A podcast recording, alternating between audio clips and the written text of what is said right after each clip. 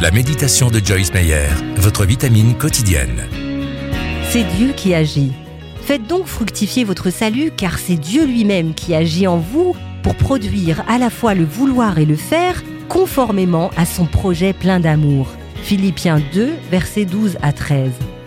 La parole de Dieu est source de liberté, non de légalisme. Elle apporte des promesses, non des lois, des principes pour une vie bonne, non la condamnation. Beaucoup s'efforcent de se conformer à un mode de vie chrétien, mais ils ne sont pas heureux parce qu'ils s'attachent à des lois plutôt qu'à leur relation avec Dieu. Si votre marche est difficile parce que vous croyez que vous devez donner, que vous devez lire la Bible, que vous devez prier, que vous devez marcher dans le fruit de l'esprit, je vous encourage à arrêter de penser en termes d'obligation.